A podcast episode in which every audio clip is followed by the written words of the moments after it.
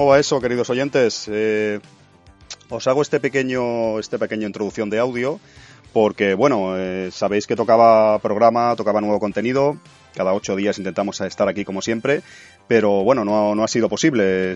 Sabéis quizás que estamos un poco de vacaciones, estamos un poco de mucho calor, es verano y estamos un poco ocupados y ha sido difícil reunirnos, por no decir imposible, y esta vez no queríamos hacer el, podcast por Skype, como hemos hecho en la anterior ocasión, queremos hacerlo presencial, como lo hacemos casi siempre.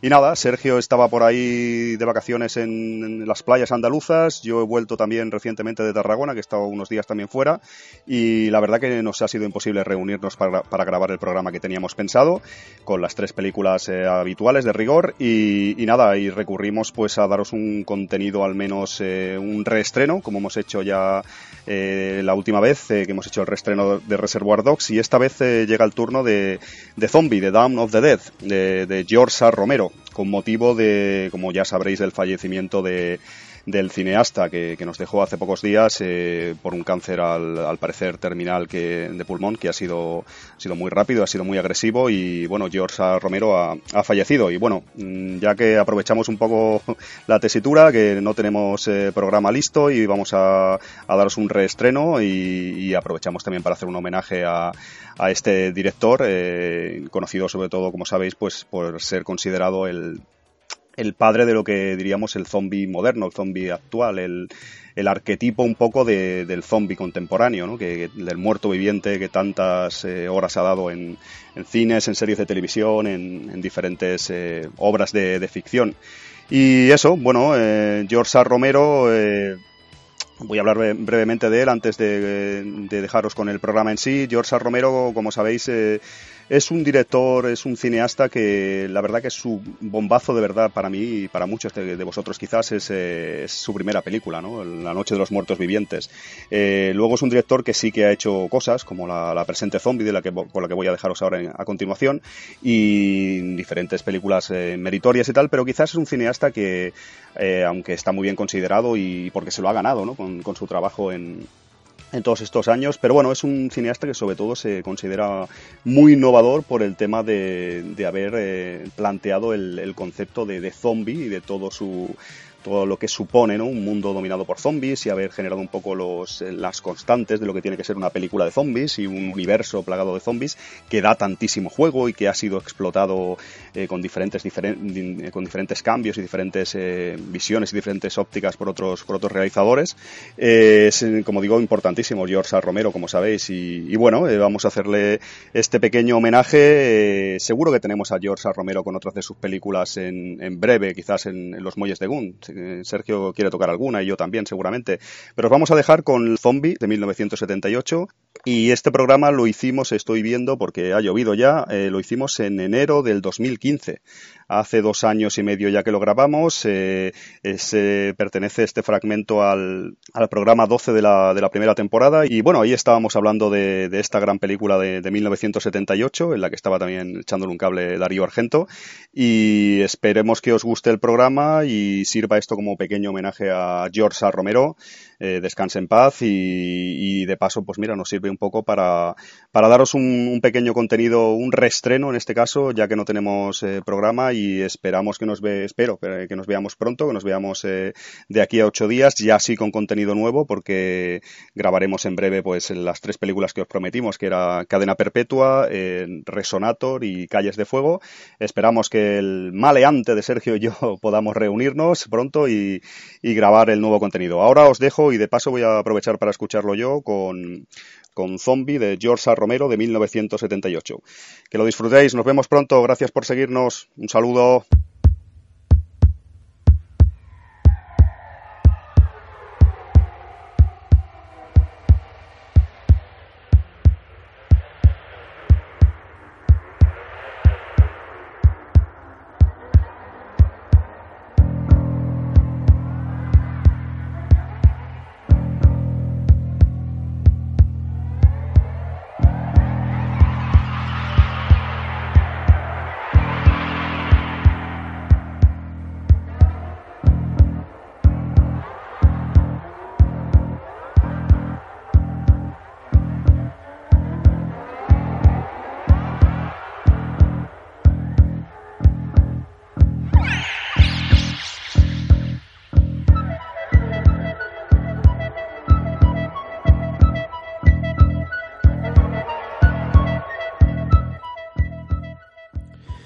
Pues eh, con esta banda sonora, esta rayada de esta banda, ¿no? Que es italiana, Goblin, ¿no? Nos sorprendía esta, este, esta película. Eh, estamos hablando de, de eh, Zombie, de Down of the Dead de George. Romero, una película del 1978. Una película que, que, bueno, que la verdad que a todos nos, mm, nos marcó un poquito, sobre todo cuando empezamos a ver eh, cine, nos interesa un poco más el cine así de terror, el cine más gore y tal, pues nos deja como un poco, un poco eh, flipando, ¿no? Porque, porque bueno, lo que vemos en esta peli no son películas eh, más como más originales, no estamos acostumbrados a ver este tipo de cosas, ¿no? Una amenaza externa, como, bueno, ahora ya está más de moda, ¿no? Pero en aquel tiempo, Menos- al menos en la época que lo vi yo es eso, que era Mm. algo muy diferente, ¿no? Sí, Te sí. atrapaba por eso, porque Exacto. lo veías posible, ya. O sea, era como imposible pero plausible, Sí. o no sé cómo decirlo. Al final, al final del, del, del bloque este de zombie hablaremos un poquito de todo esto y de por qué han habido épocas en las que ha resurgido mucho el, el, el zombie en el, en el cine, ¿no? Es una cosa curiosa. Bueno, hablaremos de muchas cosas. De un- un- es- he traído artículos y trozos muy, muy, muy fricazos. Eh, como bueno ya luego luego ya, ya vamos a hablar vamos a empezar como siempre con los datos un poquito vamos a hablar con los datos técnicos con las cositas que, que actores y cosas de estas eh, bueno, lógicamente la figura más destacable de, esta película es George. Romero, lógicamente, que es el que luego profundizaremos un poquito, hablaremos un poco más de él. Pero bueno, teníamos, eh, teníamos los actores, teníamos am, el papel, en el papel de Roger, eh, interpretado por Scott H. Reiniger, ¿vale?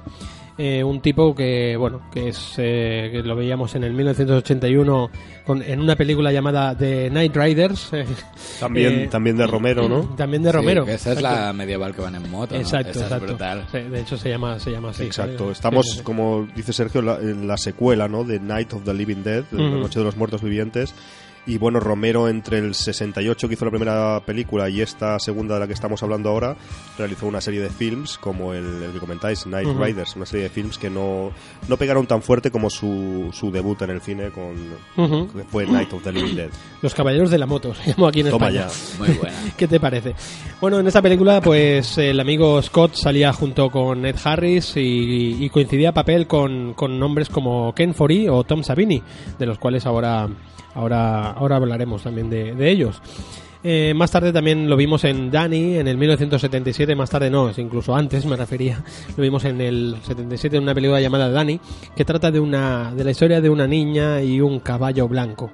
Yo no quiero saber cómo acabó esa historia, pero sí, yo sí. No era Emanuel, Emanuel Negra. ¿Quién en era la, heroína esa? de la película? ¿Cómo? ¿Cómo? Emanuel Negra en América no era también de una chica rubia y un caballo. No lo sé, tío, pero estamos mezclando un poco unos términos un poco extraños. ¿eh? O sea, La heroína Emanuel de la Caballo. película, ¿cuál es? Dime, dime. La heroína de la película, ¿quién es? No, en serio, lo del caballo... fino, ¿No habíais pillado hasta ahora? Luego me ha costado a mí. Luego lo recuperó Romero en un futuro. Lo del caballo se ve que lo luego hablaremos. Sí, sí, sí.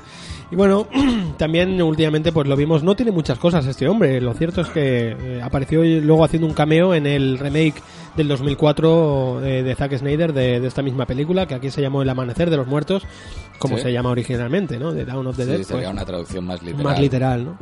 Eh, y en esta película lo vemos interpretando un general que sale desde una televisión y tal. No lo sabía que había tenido. Tiene muchos cameos, ¿no? En la de... Eh, Bueno, salen todos. Eh, Prácticamente luego todo el lo mundo, ¿no? ¿Quién sí. falta ahí, no? Eh, Sí, sí, luego lo hablaremos, ¿no? Pero sobre todo estos tres que son los personajes que hemos tratado, o sea, que yo he querido destacar, salen. O sea, o sea, pues son los, para mí son los patrones, ¿no? Después eh, teníamos a, a Peter, el, el tipo este enorme eh, de, de raza negra, ¿no? Eh, un negraco llamado Ken Foree, que yo pude, tuve la suerte de conocer en el, en el Festival de Sitges, colgué una foto allí con él, un tipo que, bueno, yo me pilló en la época más fricaza de mi vida y le dije... eh, "He's the strongest, eh, the, the strongest eh, zombie killer of the world, no sé qué, ¿sabes? O sea, el mayor mata, matador de zombies te del felicitó mundo. por tu inglés, ¿no? Y el- Como y- sí, sí, sí. Y el tío, es lo que... y el tío y el tío y el tío le después le iba dijo, a presentar un corto vale iba a, pre- Sí. yo a presentar un Ah, corto pues. y le dije quieres un teaser do you want a teaser vale y el tío se pensaba que, que le decía t-shirt T-shirt, claro, es que no domina No- tanto inglés. es que- eh, estos principiantes el claro. inglés de Barcelona está inglés. desarrollado. Tío. Bueno, pues a Ken Foree eh, lo vimos en un, en un, sí, eh, do you want a t-shirt? Y el tío, oh yeah, t-shirt. El tío era un poco, era un poco gorra, ¿sabes? Un poco... Dijo, me traen aquí, me dan una Una camiseta esto cara, está saliendo clavado. y yo matando zombies. Eh, bueno, pues lo vimos en un montón de series. Lo vimos en series como El Equipo A, lo vimos en series mitiquísimas como El Trono Azul, Remington Steel, TJ Hooker, Santa Bárbara o Canción Triste de Hill Yo, Street. King for lo recuerdo mucho de Res- Resonator. Resonator. Ah, de eso me debe sonar, porque es que ahora estaba pensando, digo, me Claro. suena un montón. Y no- de- de y no Brian sé de Yuzna. qué. Exacto, Sí. inventado sí, el nombre de nuevo de From Beyond. From Beyond. Como Re- Reanimator medio triunfó en los videoclubs Claro. de aquí, Pues pues Resonator. Resonator. re- Resonator. Resuena y lo que- recuerdo que de todo el de mundo ahí. le llamamos así, ¿eh? Resonator. Resonator. Cuando es Resonator, claramente, Resonator lo sería, sabemos. ¿no? Pero- Hombre, pero- claramente es Resonator. Resonator los mocos, que me hace falta a mí. Ahora, Anda, resónate los mocos, tío. Pues lo vimos también en Night Riders, otra vez en Los Caballeros de la Moto, coincidiendo pues con, con eh, Scott H. Reniger y Tom Savini. En, como decía mi compañero Alfonso, en el 86 en Resonator de Stuart Gordon. Eh, la película está basada en el relato de H.P. Lovecraft y escrita por Brian Yudna. Después que lo de vimos en- Lovecraft diremos una pequeña cosita de zombies, así muy breve. Sí, guay. Eh, apúntatelo que no se nos olvide, que esas cosas molan. Eh, Matance Texas 3 en el 90 también la, lo vimos ahí. Una peli que a mí personalmente pasó sin pena y gloria. Dirigida por Jeff Burr y escrita por, por Todd Hopper, el creador de, de la, de la primera. ¿no? Sí. Después lo vimos en El Dentista, eh, dirigida otra vez por Brian Ahí Yudna. también la he visto. En el 96, eh, escrita por Stuart Gordon y dirigida por Brian Yudna, donde interpreta al detective Gibbs, que era el negro que, que dete- que- Sí, sí. que investiga todo el caso del dentista y tal. ¿no? Como estamos viendo, parece que se encasilló un poco, ¿no? Esto pasaba a muchos actores y actrices. Se, se encasillaban un poco en el cine, así un poco de terror o de en- en serie serie de B. directores, ¿no? sí, O sea, una Bruce Campbell, hay una Claro. serie de actores Sí, y actrices Bruce que les pasaba un poco esto, ¿no? Bruce Campbell le pasó eso, por ejemplo, al otro, al Jeffrey Combs también, con, con, con Reanimator, Claro. efectivamente. Sí, sí, sí. Jeffrey Combs no ha hecho prácticamente nada Siempre más de loco, no sea de- De loco, de zumbao, sí, sí, sí, Exacto, son encasillamientos maravillosos que nos gustan a todos. ¿no? Después, eh, con el amanecer de los muertos, eh, hace como de un telepredicador, que es buenísimo, que- donde escuchamos la, ca- la, la voz de, de él, ¿no? El eslogan típico de cuando no haya... No more room in hell. Sí, cuando no haya sitio en el, en el infierno, los muertos caminarán, caminarán por la tierra, ¿no? Y eso lo dice desde una televisión y tal también, ¿no? Eh, y luego ya más tarde eh, conoció a Rob Zombie. Dijo, hostia, este tipo hace películas que a mí me molan. Y empezó pues en el 2005 con Los Renegados del Diablo, donde interpreta a Charlie Altamont, un papel así bastante enfermo también, que él sale con barba, muy gordo, ¿sabes? Y muy, muy guay. A mí estas pelis me encantan. eh. Rob Zombie, la verdad que excepto la primera, la de La Casa de los Mil Cadáveres, esta, para mí es un, un tío que tiene mucho la esencia de ese cine, tío. Después en, en el 2007 lo vimos en Halloween, El Origen, eh, que interpreta a Big Joe Grizzly, un papel muy pequeñito, pero también aparece ahí. Y después en Lords of Salem, eh, que interpreta a Herman Jackson, un, papel bastante corto, pero muy loco también. Bueno, y Ken Forey, nada, y después es- me conoció a mí. Sí, sí, sí. Que ahí Y- culminó me- su carrera. Ahí culminó, dijo, hostia. ¿Pero le ya- diste la camiseta o no al final? la tuya, toma. a t-shirt, a t-shirt. Vaya tela, yo con mi, mi inglés de Murcia.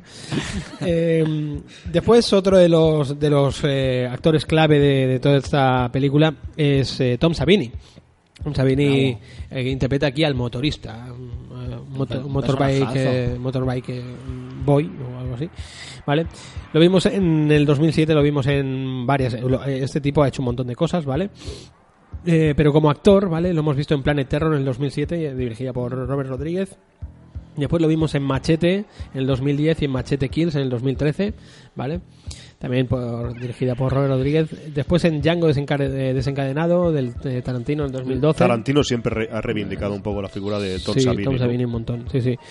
Eh, en Abiertos a Amanecer, en el 96, eh, repite otra vez con Robert Rodríguez, donde interpreta el, el papel famoso de Sex Machine, ¿no?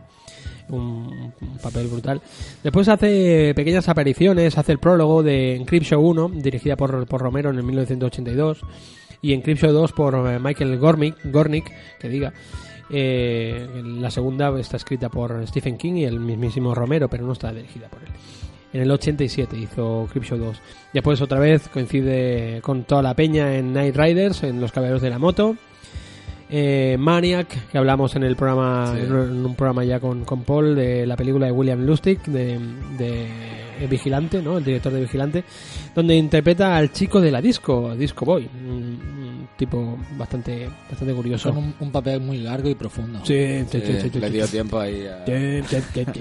Después en Martín, en Martín en 1977 eh, interpreta a Arthur, uno de los papeles también secundario pero bastante importante.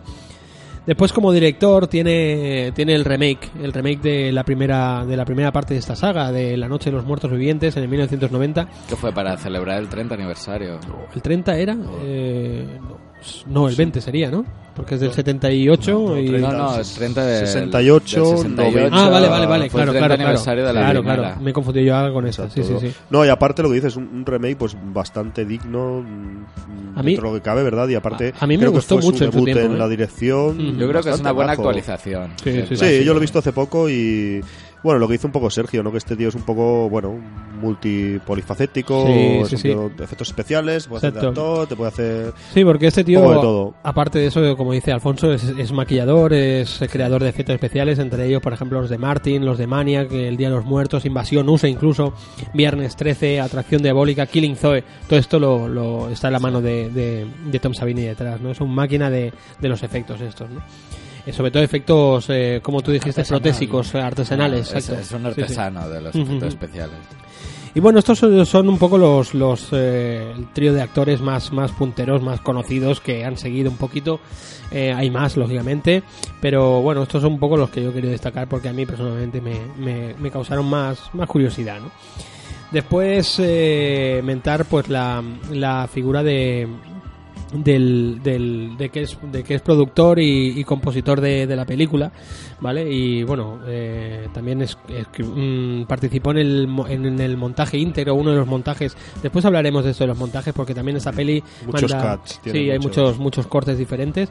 Pero en uno de ellos uno de los más íntegros que hay oficiales o sea comercializado eh, lo, lo hizo este hombre. Hablo de Darío Argento un, un mítico director de, de giallo italiano y, y, bueno entre entre entre su, su haber estuvo Suspiria de 1977 Con, con banda sonora también de Goblin. también Goblin sí Eh, bueno ahora es que les, les guía les, les une mucho Sí. eran amigos y les, les Sí, une ha, mucho ha participado en muchas películas. Sí, de hecho él se encarga, es el compositor de toda la música de, de- de Goblin, que la, la ejecuta Goblin, pero él es compositor de, de la, de toda la pieza de, de Zombie, ¿no? Eh, Fenómena en el 1985, Tenebre en el 82, también El fantasma de la ópera en el 98 y, y bueno, muchas, perdona, Alfonso le acabo de pegar un codazo, lo he dejado cao, no pasa nada. Y de- después tenía dos episodios de aquella serie que ya hemos hab- hablado aquí varias veces, que a mí personalmente me encantó, Masters of Horror. Eh, dos episodios llamado el primero Pels y el segundo Jennifer. Eh, bueno, también era destacable hablar de este, de este hombre porque yo creo que, coño, es, es- a la gente que le guste el género es un, es un, un auténtico personaje de, de culto. Sí, ¿no? yo creo, aparte, bueno, como, como estamos comentando, es la secuela de la primera película, Night of the Living Dead, y aquí se nota mucho, yo creo, la mano de, de Darío Argento, de, como dice Sergio, la factoría un poco de Darío Argento, ese tipo de películas, algo en lo visual y en todo, ya hablaremos luego más tarde, eso más en profundidad, pero se nota, se deja notar ese, ese rollo en la producción de, de la Argento, que creo que me parece que produce su hermano, o algo así, Sí, eh, sí, ¿verdad? sí, es su hermano, pero bueno, que se nota un montón que hay, hay un poco ahí de quien haya visto películas, como comentaba Sergio, se deja un poco visualmente y en, en el conjunto se, not- se deja un poco notar el tema de Argento. Ujú. Los montajes lo tocaremos luego, pero también hizo el montaje y parece que metió bastante mano este hombre con, vamos, que tiene su... Sí, tiene mucho mucho más sentido del ritmo, pese a ser eh, italiano, el, el- el tipo de cine que se hace allí tiene es como más rítmico y tal. Y bueno, mm, Alfonso, si te parece, le damos ahí, vamos mientras, Sí. mientras eh, hablamos, vamos viendo también escenas ya de la película, nos la ponemos aquí en el, en el portátil. Bueno, eh, vamos a hablar un poquito de George A. Romero, un poco de, como siempre hacemos, vamos a repasar la biografía, un poquito y todo lo que ha hecho. Y si os parece, Alfonso y compañía, conforme vaya diciendo las películas vamos a ir un poco eh, si las hemos visto y tal pues narramos un poquito lo que lo que nos hemos visto lo que hemos visto de esta peli si la hemos visto vale bueno eh, George eh, A Romero o George Andrew Romero que es como realmente se, se llama nació en Nueva York en, en el 1940 pero bueno, estudió arte y teatro en la Universidad de Carnegie Mellon eh, de Pittsburgh, en Pensilvania. ¿vale? Comenzó, comenzó su carrera el tío pues rodando cortometrajes como la mayoría de, de muchos eh, directores de esa época en 8 milímetros en los años 50 eh, antes de revelarse pues como un, un- un gran director, un, un director ya que sabe lo que hace con, con, con esa película de La Noche de los Muertos Vivientes que hablábamos hace un momento de 1968. No sé si creo que tú, eh, Alfonso, tú has hecho ahí como un monográfico de toda la saga. ¿Qué te pareció esta revisión de La Noche de los Muertos Vivientes? Sí, últimamente he estado viendo todo zombie, me habéis obligado, yo no quería, pero me habéis obligado a ello. de- O sea, en una semana, el tío en una semana iba poniendo mensajes en el grupo diciendo, ya he visto la primera, ya he visto la segunda. A punta de pistola. No, a ver, me parece una, una gran película vista en retrospectiva. A lo mejor la vi más de pequeño, más de niño, más de, de juventud y tal. Y la primera creo que es incluso superior, aunque aquí me va a pegar un poco Sergio, que esta segunda que vamos a analizar ahora. Me parece una, una joya en muchos sentidos. Una película, me gustan mucho, como sabéis, las películas de serie B o muy baratas y que tienen valores creativos a pesar de su bajo presupuesto y tal. Y me parece una, una auténtica, una auténtica maravilla la primera entrega. Yo la verdad que a mí personalmente me, me, me costó un poco verla, me costó un poco verla porque en aquel tiempo, eh, aparte vi primero la de la de Tom Savini, que es un error que... El remake, el sí. remake, ¿sabes? Entonces pues claro, eh, Tom Savini quieras que no, es, es, es del 90 ya la película, coño, habían pasado 30 años, ¿no? Y... Y joder, eh, se nota mucho el cambio, ¿no? La película mucho es como más sucia. Sí, el remake está actualizado, Ujú. aparte de visualmente, tema efectos especiales y todo eso, que por cierto está el propio Sabini ya en el remake. En la original no estaba Sabini, y, pero bueno, Paul también creo que coincide conmigo que la primera es, eh, es bastante buena. Es Ujú. una maravilla de película, una pequeña perla ahí del cine.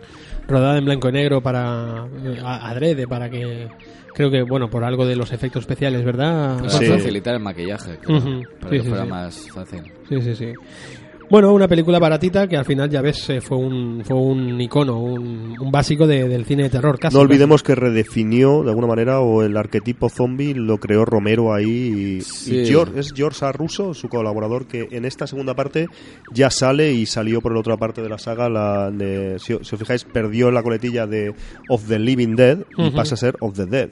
Ujú. El Of the Living Dead se lo llevó Russo por un acuerdo que llegaron y tal, y que luego era Return of the Living Dead Sí, sí, y sí. todas las demás películas que, que de esto. Que si hacemos un especial zombies en un futuro, que no lo sé. Sí, sí, sí. Eso, eso es lo que os iba a decir. Vamos a repasar un poquito lo que es, sobre todo, la película de zombie y un poco la saga de, de Romero. Eh, películas, series de zombies ahí a punta pala, pero no hemos querido profundizar mucho en ello porque se barajaba la idea, con Alfonso lo estuvimos hablando de barajar la idea de hacer un día un especial zombie. Especial zombie hablando de series, hablando de cómics, hablando un poco de todo, ¿no? Eh, Dead Set, de Walking Dead, de un montón de cosas, ¿no? Que, que lo tenemos ahí. Sí, de todas maneras es inevitable al hablar de zombies, Sergio, pues mm, rememorar la primera película, ¿no? Que es mm, la importante y Totalmente. la que crea el, Claro. el, el género zombie como George Romero. Hay precedentes, como decíamos antes, que ¿dónde se basó Romero? Pues Soy leyenda de Richard Matheson, eh, Sí. películas o el tema zombie que viene del tema del vudú, de Haití, creo que era. Hay una serie de él, creó un- una serie de influencias, creó este este redefinió un poco cómo iba a ser el zombie en el cine. Hay muchas veces que no lo tenemos en cuenta, pero hay cosas que son del imaginario colectivo ya que realmente alguien lo creó y alguien lo puso en pantalla, en escena por primera vez. Y por ejemplo, en el caso de los zombies pasa eso, ¿no? Que hoy en día, va, un zombie, ya, eh, zombie hace todo el mundo ya, pero ¿quién lo hizo primero? ¿Quién Sí, lo sí. creó? ¿Quién lo puso en pantalla? Fue George A. Romero, yo creo sin ninguna duda, y eso es el mérito que tiene también. Sí, tanto. Eh, eso lo vamos a lo vamos a defender siempre aquí, ¿no? Eso está claro. Bueno, pues eso sucedía en el 68 y tres años después, en el 1971, Romero rodó There's Always Vanilla en el, en el 71, como he dicho. Una película, era un drama que la verdad que no tenía nada que ver con todo lo que, bueno, con lo anterior que había hecho, ¿no? No. O sea, era una trataba la historia de un joven que acababa volviendo a su, a su pueblo natal, donde se enrolla allí con una, una mujer y viven felices. ¿Pittsburgh? Pittsburgh, eh, no sé. Siempre es Pittsburgh, casi todo de Romero siempre pasa en Sí, Pittsburgh sí, o Esta- alrededor. Esta, ¿eh? yo no la he visto. Bueno, eh, es como un drama, una cosa muy... Yo tampoco la he visto. la Pero verdad. se ve que es la como al salirse un poco, ¿no? Es como Sí, la, bueno, la eh, Romero ahora lo veremos en su biografía. de su biografía Sí. por la crítica y por todo. Ahora lo veremos en su biografía, que es un, que es un, que es un de esto, es un, una peli, es un tío que, que ha ido ha ido haciendo cosas casi siempre en- dentro del género de terror, pero bueno, que a lo mejor se le iba la olla y, y hace una película de un mono asesino, ¿no? Ya lo, ya lo veremos, ¿no? Eh, bueno, la verdad que la película esta es como un drama, que el tío conoce a una mujer, el chaval conoce a una mujer, se queda embarazada y no sabe cómo decírselo, y no sé qué, ella, bueno, no sé. No, la, la verdad que no la hemos visto, pero no pinta muy, muy bien por lo que hemos leído, ¿no? El mismo año de ese, del estreno de, de esta película, Romero se casa con su primera novia. Eh, más tarde creo que se, se divorcia y se casa con, con Christine Forrest, que esta es una actriz que eh, años más tarde saldría, protagonizaría Martin del 1977. Eh, esta peli eh, es una, una de las películas que eh, Romero siempre comenta que es su de su de su catálogo es una de las de sus De sus preferidas, favoritas, de sus sí. favoritas. Martin, yo la verdad que a mí no me no Yo me la vi en su día. Yo la vi en su día, a mí no me gustó para Me nada. esperaba que Eh, era, no sé, en muchos sitios también la pintan como de, las mejores de vampiros que hay y la vi. A mí no me, Y no me no acabo tengo- de no me acabo de hacer Me gustó mucho más Sacker el vampiro de la troma que no Sí, esta. sí, sí, mucho más No, yo creo que es digno de alabar que Romero, a, par- a- a pesar del éxito de, de su primer de ópera prima, ¿no? Lo que dice Sergio y Paul, ¿no? Intentó otras otras Sí. aproximaciones, otras cosas. Tampoco se dedicó ya al tema zombie, de decir voy a hacer siempre esto, voy a hacer secuelas, y voy a hacer... Sino que él exploró también, con las películas que estamos comentando, otro tipo de, de cine, Sí. otras temáticas. Sí, Está aquí- bien, yo creo. Aquí buscaba con el vampirismo visto desde otro punto, no el Sí. punto agresivo, sino el punto como de, hostia, tengo, necesito la, la, la- eh, tengo la necesidad de, de beber sangre y cómo lo hago, ¿no? Y el tío pues las drogaba a las tías le- y les bebía la sangre, ¿no? Eh, bueno, una película, no, a mí ya te digo, no tengo un buen recuerdo, pero bueno, eh, también hay que, hay que decir que esta película fue la primera película con la que trabajó por primera vez con Tom Savini. Aquí ya eh, el tándem, ya el dúo ya se empezó a, a consolidar un poquito, ¿no?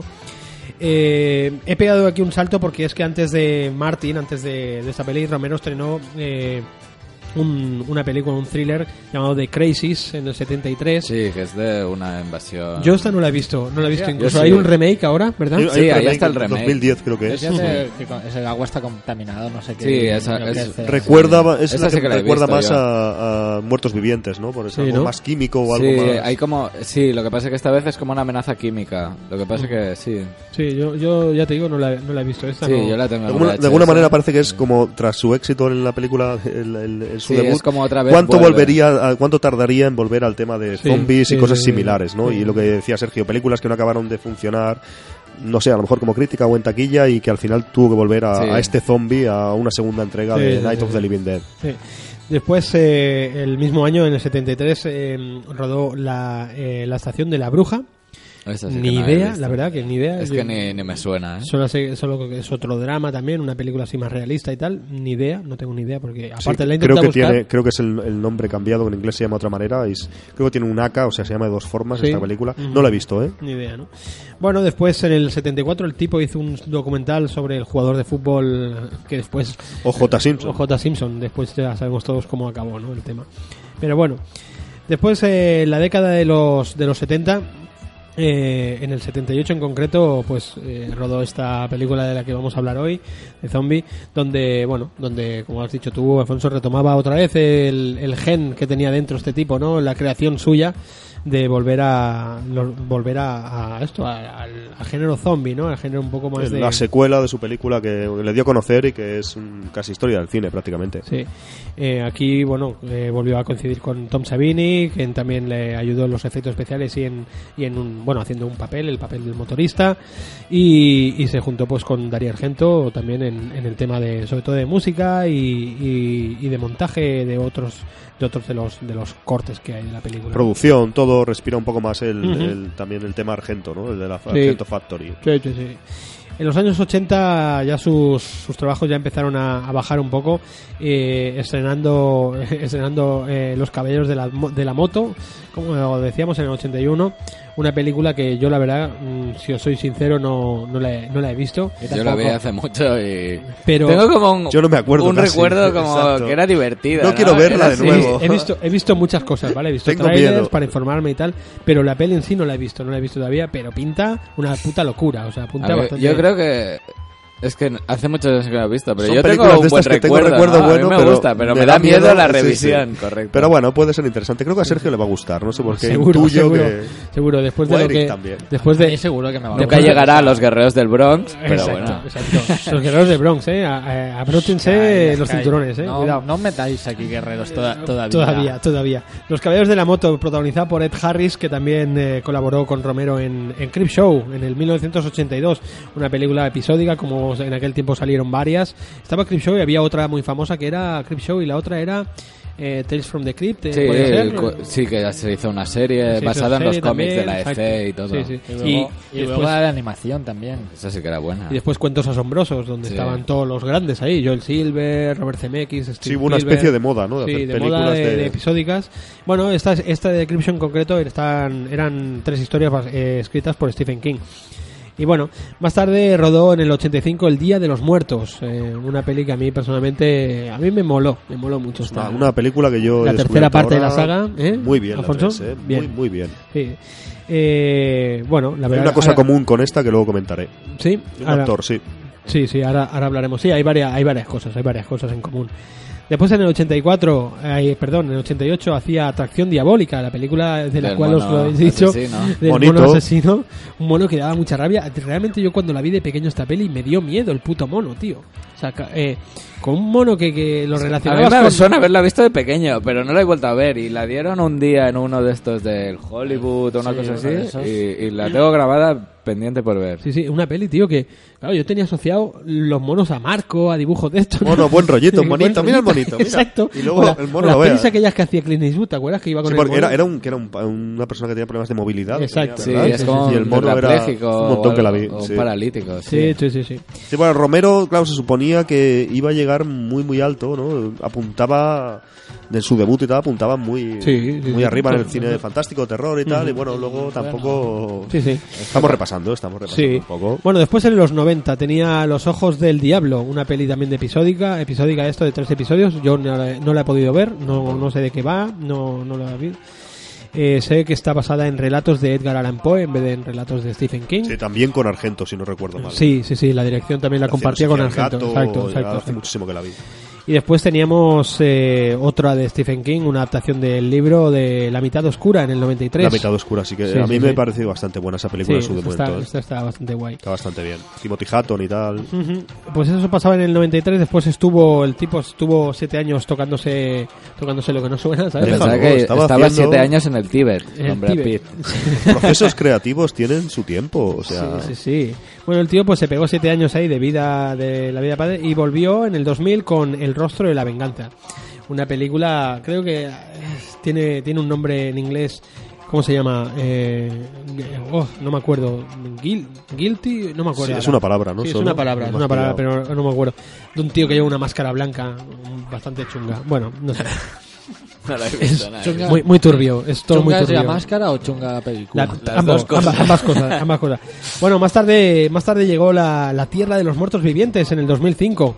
The Land of the Dead, ¿no? Ahí con, con, con el mentalista. Joder, tenían el mentalista, Sí, sí, ¿qué sí. coño va a fallar? John Leguizamo Zombie, hay que, Hombre. John Leguizamo Zombie se esperaba, Big Daddy, ¿no? Big Daddy. Y para mí ahí, ahí se acabaron los zombies de Romero. Ya, de ahí ya, no pasé. Me engañó. ¿cómo no? El- el me de- el engañó negrito- una vez, dos, tres, a mí- pero la El cuarta ya negrito me- que bucea y que, y que lleva del todos... negro- ese del claro. negro que aprende cosas. Sí, ¿no? Big Daddy, claro. Eh, después el, el- a mí me gustó, me gustó la premisa, ¿eh? La premisa es guapa de que sean está guay. Bueno, siempre, luego hablaremos, porque todas las películas tienen un significado. Mismo Romero dice, ¿no? Que el tío cuando se pone a dirigir películas, pues el Sí, tío adopta es una crítica a la crítica sociedad. a la sociedad que está viviendo en ese momento, ¿no? Y aquí en este, en esta película, pues era un poco la diferencia de clases sociales, ¿no? Estaban los ricos arriba y, Sí. y bueno. Eh, no sé, a mí, a mí la verdad que la peli, ya te digo, a mí, yo tengo un buen recuerdo, creo que salía la hija de, de Argento. Sí, Asia, Eh, sí, Sí, Asia- sí, sí, Asia no- Argento. No, sé por qué te acuerdas, pero sí, una chica muy guapa, sí que, No sí que sé. salía por ahí. No Asi- sé. Asia Argento. Asia Argento. Casualidad de... Sí, sí, no, me acuerdo porque tiene una pelea en una, ¿estamos acordáis? Sí, la por pelea la en la pelea, jaula, sí. en por, la la, jaula. por la coreografía, ¿te acuerdas? Que me Claro, acuerdo claro, por la claro. coreografía, Sí, porque sí, me sí. tomas, tío. Que yo no soy un depravado. Depravator. Depravator. Depravator. Bueno, es una, una peli bastante... eh, Bastante mm, chunga. No, inauguraba la, la nueva trilogía zombie de Romero tras tantos años, ¿no? El- A mí no me, no me desagradó, ¿eh? La Eh. Exacto, y ahora visto cómo continuaron las otras dos de la trilogía, pues bueno, Es no, exacto, Sí, no, sí, sí. no- Ahí nada, nada mal. No, Dennis Hopper, creo que fue la última película de Dennis Hopper, si no recuerdo mal. Una de las últimas, sí. Me parece que fue la última, sí. Y es una peli bastante, yo la he visto hace poco, está bastante, bastante bien, está bastante decente. Bueno, después ya en el 2007, ya por eso te digo que esta, esta la hacen buena. El diario de los muertos. Diary of the Dead. Diary of the Dead, exacto, eh, bajo la moda de las películas está grabada subjetivamente, ¿no? Como Sí. aquella de Monstruoso, como el Rec. Rec. el Rec, o la, la La- otra, la de la- Blair, La- la, la- bruja de la- Blair. Project, Sí, Project. Eso, eso. No, eh, bueno, Holocausto Caníbal. Blair Witch Project, Project. Blair Witch Project. La bruja de Blair esa. Exacto. No, a ver, no es una peli que no, no está tan mal, ¿eh? Lo que pasa que también hizo un reboot un poco del tema zombies, porque Ujú. Romero dentro de cabe, y ahí como que todo vuelve a empezar, pues ya en, en- en los años 2000 y pico, lo, lo vuelve a reenfocar todo de nuevo, luego tú dices cámara en mano, pero yo creo que tiene bastantes hallazgos, una película que tiene bastante... Toma mucho de... Mucha gente ha tomado influencias en el tema zombie y cine de terror de Romero, y él mismo mm, hace un ejercicio de retomar, yo creo, influencias de otra gente que ha tomado influencias de él. Ujú. Hay planos tipo Resident Evil, no sé si lo recordáis, que Sí, hay, hay sí, cámaras sí, sí. como como si fueran los típicos planos de Resident Evil sí. 1 y 2 con hay mucha cosa interesante, muchas cosas de rec o de películas como dice Sergio de cámara en mano y tal. eh. Yo creo que es un ejercicio un poco de renovarse a sí mismo y es una peli que no está nada mal, ¿eh? Yo no, no le daré tantos palos como a la tercera que va a hablar Sergio ahora. Survival of the Dead, amigos. Eso ya es, son, son palabras mayores. aquí el tío yo creo que lo que quiero... Aquí el hacer- caballo volvió. El caballo volvió. Yo creo que, que lo que quiso es retraerse, volver a los 90. no sé lo que quiso, Volver, macho, volver al Día pero- de los Muertos, tío. Porque el, el mensaje más o menos es el mismo de la película. No, es verdad, eso sí, pero... ¿Sabes? Pero, pero no le salió No bien. sé, no, a veces esas cosas no salen bien. Sí, no, hay que intentarlo, hay Sí, que... sí, Ahora está más en el tema cómics y el tema, Ujú. bueno, de a ver si hace en el futuro una película. Bueno, un ahora, ahora, ¿cómo era? Eh, World of the, of the Dead, ¿no? Era... Sí, Sí, tiene dos de esto de cómics, es y, y- En- Empire. Exacto, Empire Empire. of the Dead. que es con Y- vampiros, ¿no, Eric? No, esa es con zombies, creo. Es con zombies, ¿no? Que Ujú. es- es Hay dos, una hay dos, Hay una uno de- con- con Marvel, que Exacto. es este. Yo creo que hay otro. No, no Hay dos, con eh, hay creo dos aproximaciones, pues dice que él quiso un poco volcar un poco su creatividad en cómics, porque a lo mejor en cine pues no se acaba de encontrar Sí. cómodo por su producción y tal. Creo que hay dos, creo que hay una me- que está actualmente, es más o menos reciente, que mezcla zombies con vampiros, y la anterior que creo que es la que está comentando Eric. Sí, sí, sí. Bueno, ya veremos a, qué, a ver qué, qué es lo que acaba haciendo este hombre. Lo, yo de las últimas veces que lo he visto ha sido eh, en consola. Eh, lo he visto en También. Call of Duty, se Sí, lo he visto en cosas de la colaboración Sí. con el modo zombie Sí, sí, sí. del uno de los últimos bueno de los últimos de hace cinco años ya Sí, luego hablaremos porque tuvo tuvo bastante que ver también en, en, en ju- en videojuegos este hombre. Eh, lo tuvieron lo tuvieron eh, en cuenta a la hora de rodar los trailers japoneses de, de Biohazard, ¿no? De, de Biohazard. 2, es verdad. Sí, sí, sí. Él era el que dirigía los, los trailers aquellos de imagen real. Y, y bueno, después... Bueno, tú que eres fan de Resident Evil, eh, Sergio, sabrás que hubo una aproximación. Teóricamente, Romero iba, a- iba a hacer Resident Evil, la- Mm, las películas, sí, y al final pelis. se descartó esa opción por Sí, la. sí, hizo algún- no sé hizo algún borrador de guion y algún proyecto Sí, de hecho, presentó, exacto. ¿verdad? De hecho, en internet creo que habían, habían Rulan por ahí, ¿no? Rulan por ahí Exacto. los guiones originales. lo de- rechazaron y de- tal. de y Romero. el tráiler japonés, que el Eric y yo alguna veces hemos visto de, de Resident Evil 2, Biohazard 2, muy majo. Sí, sí. Al fin y al cabo, Resident Evil, la saga de videojuegos, bebe mucho indudablemente Totalmente. de- el universo zombie de George A. Romero. Sí. Y después, por lo visto, no llegó a un acuerdo con Capcom eh, a la hora de hacer la franquicia de Dead Rising, Dead ¿no? Rising. Y, y me acuerdo que lo ponía, ¿no? de hecho en la portada en la pone portada. no tiene ningún tipo de relación, De ni- relación. Ni, ni aprobación de, De- de Ese juego es un Romero. canteo, claro, el- de- Sí, sí, precisamente la película que es que, de estamos hecho, hablando, la, Es que es, centro comercial, zombies, tal, claro. Para mí es lo más fiel que hay, a zombie. O sea, Claro, exacto. Entonces esto es que suele es la pasar, ¿no? toda, pero adaptada a un juego de ahora. Sí, me sí, parece sí, que está- estás haciendo como diciendo, ¿qué podemos hacer sin que se nos caiga el pelo desde el punto de vista de derechos? ¿no? Que, ¿Hasta dónde podemos ratear, copiar? Totalmente. Totalmente. hasta el Es más o menos eso. pero Sí. sin pasar Se les cayó el pelo al final, creo, Eric, ¿verdad? Al final creo hubo que... algún hubo algún tipo de problema creo pero Creo que al final hubo una resolución No sé judicial que, creo que llegaron a algún tipo de acuerdo. pringaban porque el parecido era dem- demasiado razonable y era- se ve que al final eh, tuvieron que pagar una serie de, Hombre, de me royalties o si de era creo que muy- fue menos de lo que podía haber que fue una especie de acuerdo Exacto, era un canteo, era un canteo total. iba a ser exagerado si no. Pues nada, chicos, esto es un poquito la, la revisión que teníamos de la figura de, de George. Romero.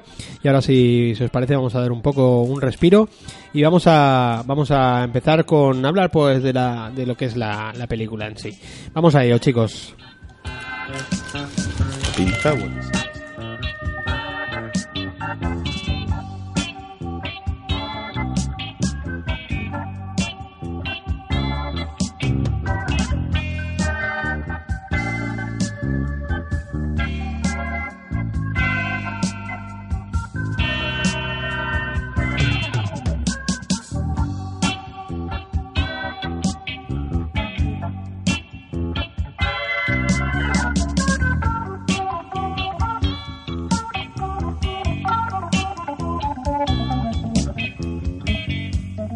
Thank you.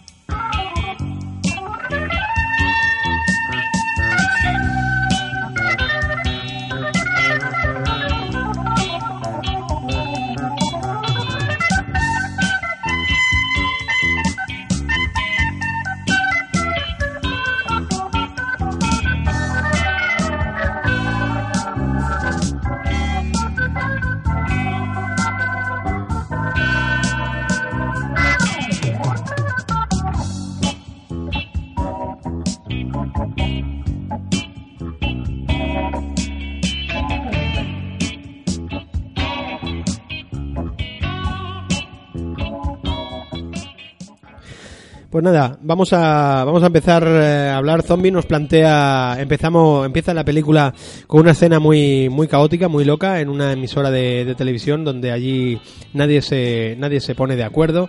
Eh, es todo un caos, todo es un desbarajuste. Aquí ya vemos uno de los primeros detalles, uno de los primeros, eh, bueno, unas primeras curiosidades que luego ya luego al final del programa la- al final de- del bloque ya lo hablaremos y bueno empezamos con, con todo esto no como un caos eh, un tipo que intenta eh, anunciar que, que- que es una plaga que, que vamos a morir todos que tal que cual. Y la gente dice esto qué es una tontería no sé qué no sé cuánto no y bueno mientras tanto pues vemos un grupo de, de, de SWATs que están intentando pues eh, desinfectar. Vemos que eh, lo bueno lo bueno de las películas de Romero es que no te plantea el por qué no sabes el por qué.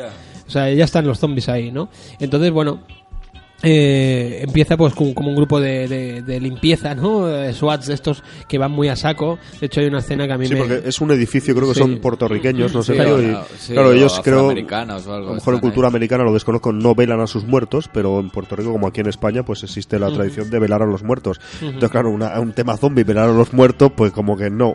Y bueno, hace una intervención en el edificio, la película empieza, como tú dices, con, yo creo que es una crítica, sin duda, a los medios de comunicación, Medios de ¿no? totalmente. Porque están eh, ante el caos de la sociedad que se desmorona, la sociedad americana con el ataque de los zombies en ese momento se desmorona, los medios de comunicación siguen un poco manipulando y como diciendo, no sé si apuntan a estaciones que ya no están activas de salvamento y tal. sí, sí. Y un poco ellos, eh, como tienen la información privilegiada de que la cosa está, que es, está la- en todo el estado fatal y que Ujú. se ha el castillo de Naipes, se- de Naipes se ha de- derrumbado, pues quieren huir de ahí. De hecho, es lo que así comienza la película, ¿no? La película, huyendo de allí porque ellos tienen información confidencial, mientras que a lo mejor a la población le están diciendo en los medios de comunicación, Sí.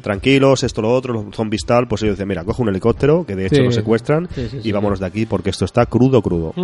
Bueno, de hecho, de hecho, mm, como decíamos antes, no todas las películas de Romero tienen como un mensaje, ¿no? Tienen como, como algo que él mismo dice, ¿no? Está claro que hay mucha gente que siempre intenta ver todo este tipo de mensaje, pero en las películas de Romero está, está vigente. En esta en concreto, sobre todo lo que trata en, en Zombie es el tema del consumismo exacerbado, ¿no? Sobre todo Bueno, es tiene lo la que frase aquella, ¿no? Que dice... Eh, ¿Por qué vienen los, Los zombies van al- donde solían al- ir, ¿no? Al, solían- al Porque centro comercial, centros porque es donde más horas pasaron en su vida. Es Claro. donde gustaba ir al fin Claro. de semana. Sí, sí, No, es lo que dice Sergio también con Romero. Igual puede haber una dicotomía entre lo que se muestra así mm, mm, versus lo que se intuye o lo que se quiere decir, ¿no? Tampoco no hay que buscarle demasiado cinco pies al gato, ¿no? Pero sí que es verdad que Romero lo reconoce, utiliza metáforas para a lo mejor en su cine fantástico, de terror, de lo que sea, hablar de unos temas de la sociedad americana o de algunos temas de... ut- utilizar un poco una sátira social, una crítica social, eh, utilizando como vehículo películas de ciencia ficción o de terror como es este caso. Sí, sí. La verdad que mm, está bien y bueno, y vemos que cuando acaban con el con el grupo este de puertorriqueños hay uno uno en su equipo que está totalmente loco, ¿sabes? Que empieza a, a insultarles, que digo, ¿por qué les insultas, pobre? ¡Guarros! Eh, Por la cara, ¿sabes? Por toda la cara. ¡Puertorriqueños, guarros! No sé qué. No es racista el hombre. No, es no, un no, no es nada racista el hombre. No, no. Yo, yo la verdad que lo encontraba tan bestia, tío, que digo, joder, tío. Bueno, y, y nada, entonces llegan a la azotea y se encuentran pues con allí con el, con el, con, to- eh, con Ken ¿no? Sí, ahí se conocen los dos mm, protagonistas prácticamente de la Sí. película, ¿no? De Y entonces este, el... los grupos de SWAT diferentes, creo que son el de Ken Sí, Foree y el el Ken de- Foree y el otro sí. Y entonces el Roger, ¿vale? Que es el, el rubio, digamos, que interpretado por Scott, le, le comenta a Ken Foree que, que, bueno, que tiene un helicóptero y que nos puede llegar a salir, a sacar de allí y tal, ¿vale? Y, y bueno, entonces pues lo que deciden es eso, es, es marcharse, marcharse con el helicóptero, que es la, justamente la escena que estamos viendo ahora mismo aquí. Y, y bueno, y cuando, cuando se van yendo con el helicóptero, pues eh, no me acuerdo si les sucede, les sucede algo o no, deciden ir al centro comercial porque allí Sí, ten- van parando a repostar, si no recuerdo mal. Sí, paran donde pueden, ¿no? Está muy bien porque, aunque, bueno, el, poco, el mundo se ha ido un poco a la mierda, como ya estamos viendo, es un poco... Si la primera película fue como nos enseñó algo en Pittsburgh, un pueblo, un pueblo pequeño, ahora vemos como más la dimensión de lo que tiene la catástrofe, la catástrofe zombie, ¿no? En todo, en todo el país y en todo, en todo el mundo prácticamente. Entonces con un helicóptero marchan, y como dices, y... Pero así están atados a- al tema de repostar, al tema de gasolina, Claro. aunque por un poco un poco la civilización se ha ido al garete, siempre mm, no se pueden abstraer totalmente de, de cosas ineludibles de la civilización, ¿no? Como Cosas- vehículos, claro, claro, gasolina, radio, televisión, lo que sea, ¿no? Eso es De muy hecho- interesante. De hecho, una de las cosas que plantean este tipo de películas, que es lo que me gusta a mí, que, que hace de las cosas más comunes, hace los peligros, ¿no? O sea, eh, eh, realmente ir a repostar en esa sociedad supone un peligro, ¿no? Y, o ir al centro comercial eh, estás abierto ahí la a cosa más mil- trivial es Sí, el sí, terror y la cosa más trivial que tienes que hacer, ¿no? De. Y, y bueno, este tipo de película pues lo plantea muy bien, ¿no? Bueno, pues el grupo deciden deciden entrar en el, en el centro comercial ¿eh? Y allí pues nada buscan buscan eh, Víveres, sí, le- sí. víveres y tal y se acaban eh, azafarranchando abajo del todo, creo, ¿vale? Donde bueno eh, descubren ahí pues empiezan un poco las relaciones entre entre los entre los personajes que esto también le gustaba mucho a Romero el tema de, de bueno lo- los, los conflictos personales Sí, de cada que uno un trasfondo en cada uno, ¿no? Que hubiera una Sí, historia y Romero contarla. me parece que ha declarado alguna vez que considera a los zombies un poco como una catástrofe natural, ¿no? Lo mira desde el punto de vista de como un huracán, un tsunami, un terremoto, lo que sea, ¿no? Entonces los zombies al fin y al cabo es algo que ha pasado, una catástrofe, pero lo que le interesa realmente son los humanos, cómo se comportan entre ellos, la relación entre los humanos, exacto. Sí, de hecho en la primera película, La Noche de los Muertos Vivientes, eh, al final, en los últimos minutos de película, sobre todo en el remake de Sabini, ¿vale? Eh, te deja entrever de que casi los humanos son peores que los muertos, ¿sabes? Exacto, ¿Sabes? en muchas ocasiones y eh, también aquí en esta película Bueno, en Zombie, en esta of the Dead, ¿verdad, Eric? Es Cuando, cuando irrumpen los motoristas y eso. Sí, sí, sí, sí. exacto. Vamos a, si os parece, vamos a hacer un alto, un alto en el camino y vamos a escuchar un, un trocito que a mí personalmente me gustó mucho, que es cuando se encuentra con el, con el religioso este y al principio cuando, cuando antes de que le digan lo del helicóptero y tal, antes de partir hacia el supermercado, pues me encontramos esta escena que a mí realmente me, me gustó bastante.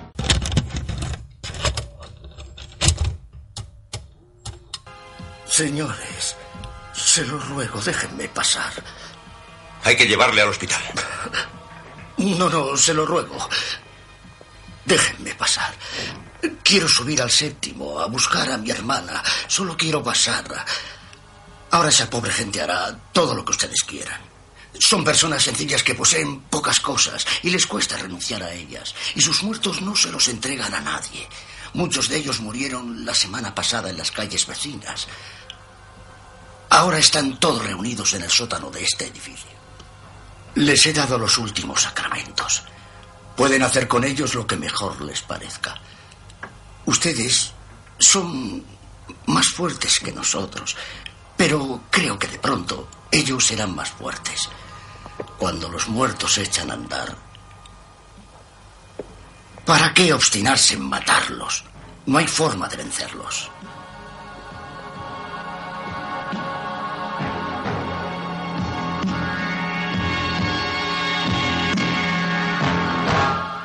Pues esa era la, esa era la escena eh, que, que, a mí pues, realmente la verdad que ya te la ponen al principio de la película ya te pone bastante en situación de lo que te vas a, encontrar, ¿no? Tiene todas razones, tiene todas las razones este hombre, ¿eh? La verdad es que y aparte es el hombre que anda faltando una pierna al una hombre pierna, sí, con sí, una, una fragilidad, una, una, una maravilla de es, o sea, un- es maravilloso como anda sin una pierna, es eh. De hecho, el plano, el plano te lo ponen ahí para, para que te impacte Para- más todavía, ¿no? Como Mira, diciendo, mira, mira quién que- te lo está diciendo, ¿no?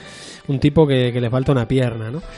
Eh, pues nada, chicos, eh, ¿qué- ¿por dónde habíamos dejado? Habíamos dejado en el cuando están repostando, creo, en el, en el Sí, estamos en el edificio mall, y es un poco la creación del equipo protagonista de la película, ¿no? Ujú. Un equipo pues de gente que se da cuenta que la situación es incontrolable y que tiene que huir y que buscarse la vida como buenamente pueda porque la sociedad y cualquier tipo de cosa de control de plagas, control de policíaco, lo que sea, es, eh, es imposible y, y ellos pues eh, parten secuestrando o robando un helicóptero hacia hacia Canadá, creo que es en un principio, hacia un futuro mejor o intentar escapar un poco de esa, de esa amenaza zombie, ¿no? Que es incontrolable. Sí, la verdad que, que bueno, eh, a, mí, a mí realmente la escena, la escena esta, os lo comentamos, ahora mismo la estamos viendo, el, el momento este es totalmente surreal, estamos viendo la escena de, una de las que comentábamos, de que está cortada en el, en el, en Sí, el corte. paran a repostar Sí. con el helicóptero.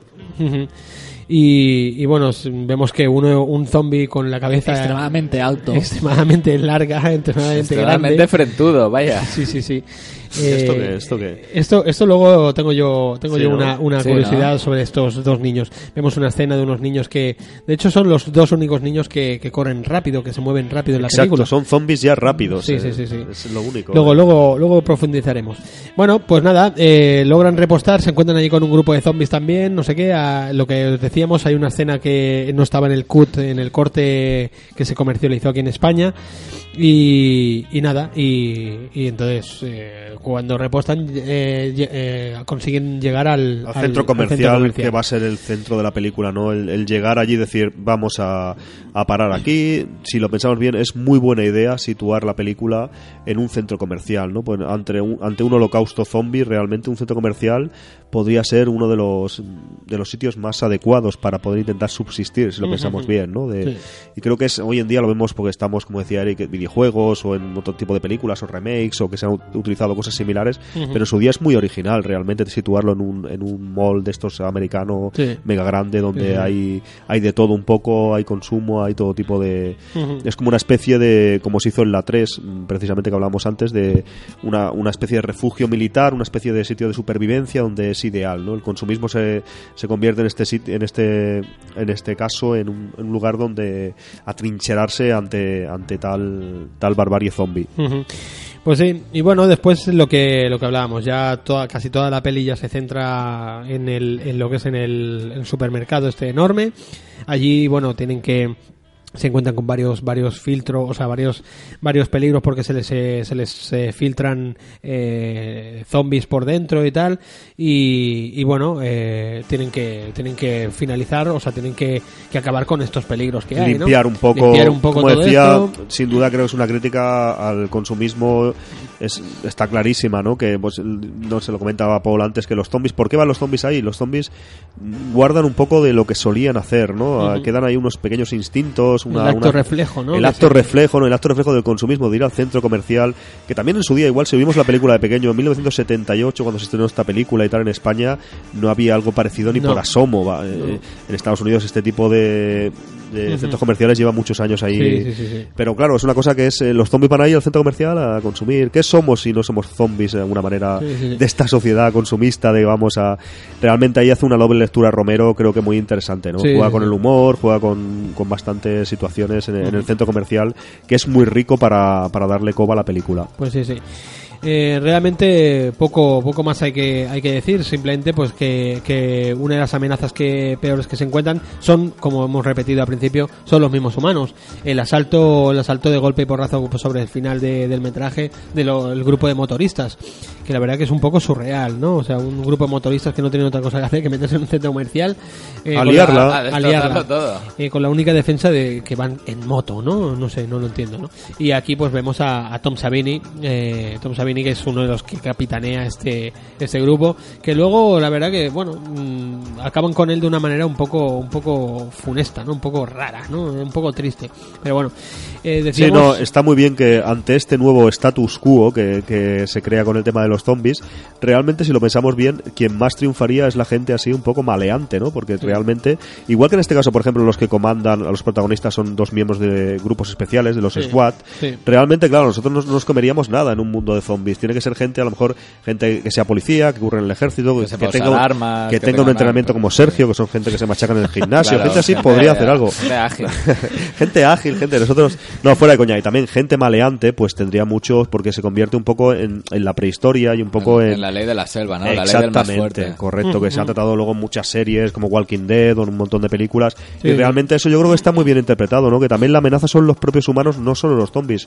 Porque los zombies, al fin y al cabo, no tienen ninguna maldad, ¿no? Son pues seres que, Sí, que lo que comen... Claro, eh, comen carne humana a- como si fuera una, una serpiente te muerde porque es una serpiente, no te muerde porque tenga ningún tipo de... Sin embargo, los humanos sí que tenemos más... Yo no, porque soy buena persona, No, pero claro. en general... Todos los que estamos en esta mesa somos, somos buena personas, gente. hombre. No, en serio, yo creo que eso está muy bien y se ha, se ha aprovechado luego en muchísimas películas. Aquí se ve muy claro porque a lo mejor en la primera película esto no se veía tanto, aunque sí que se veía un poco el tema de la el, el tema de los diferentes personajes, la familia aquella que había, diferentes eh, siempre el choque, ¿no? de diferentes eh, maneras de pensar y tal. Aquí se ve más claro entre ellos que son como los buenos de la película ante esta gente que viene ahí arrasando con todo.